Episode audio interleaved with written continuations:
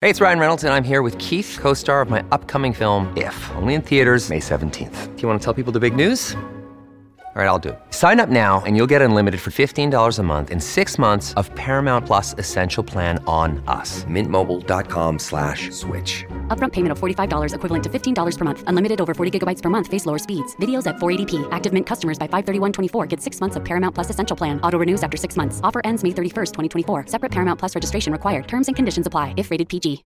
Look, Bumble knows you're exhausted by dating.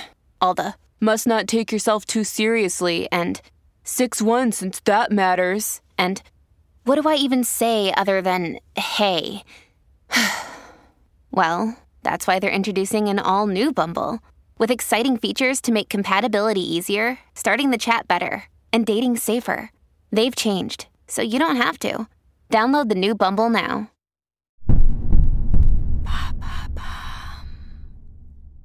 Qu'est-ce que le syndrome de Stendhal, ce mystérieux trouble causé par les œuvres d'art Merci d'avoir posé la question. Vertige, crise d'angoisse, suffocation, le tout dans un musée. Ce sont les symptômes du syndrome de Stendhal et l'environnement dans lequel il se développe le plus souvent.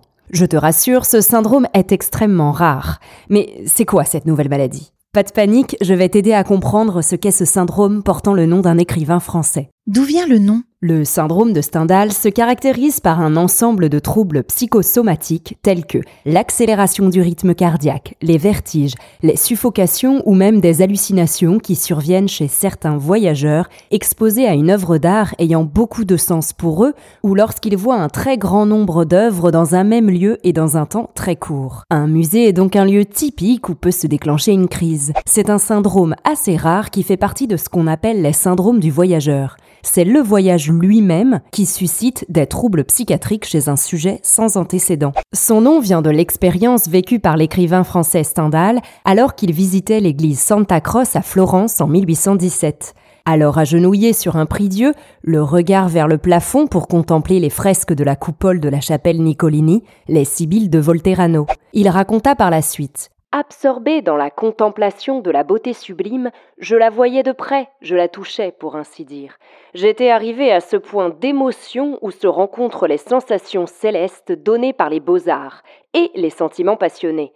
En sortant de Santa Croce, j'avais un battement de cœur. La vie était épuisée chez moi. Je marchais avec la crainte de tomber. Cette crise de panique, ponctuée de vertiges, sont les symptômes d'un trouble émotionnel confirmé en 1989 par la psychiatre et psychanalyste italienne Graziella Maggerini, qui a réalisé un ouvrage sur cette maladie. Qu'a découvert la psychiatre? Pour la spécialiste, cela ne fait aucun doute. Être exposé à de très nombreuses œuvres d'art peut provoquer une réaction psychosomatique, une sensation d'euphorie, des vertiges et même des hallucinations. Graziella Maggerini a observé pendant 20 ans à Florence environ 200 personnes exposées à ce risque. 106 d'entre elles ont été reçues en état d'urgence. Selon elle, le syndrome de Stendhal serait un processus de mentalisation. L'émotion ressentie pour une œuvre d'art ne peut émerger en idée ou être verbalisée.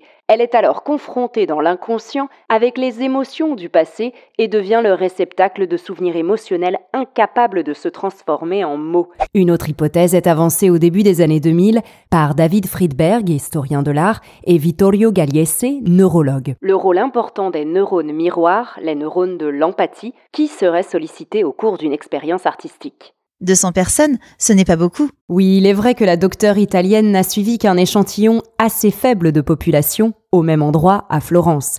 Certains doutent donc de l'existence de ce syndrome qui s'apparente beaucoup à du stress émotionnel dans le cadre de troubles de l'adaptation. Mais il est également reconnu par le psychothérapeute français Rodolphe Oppenheimer ou encore le psychologue Antoine Spat, qui procèdent auprès de leurs patients atteints du syndrome de Stendhal, très rare je le rappelle, à une désensibilisation émotionnelle à l'aide d'une psychothérapie. Vous pouvez donc continuer d'aller au musée, cela devrait bien se passer.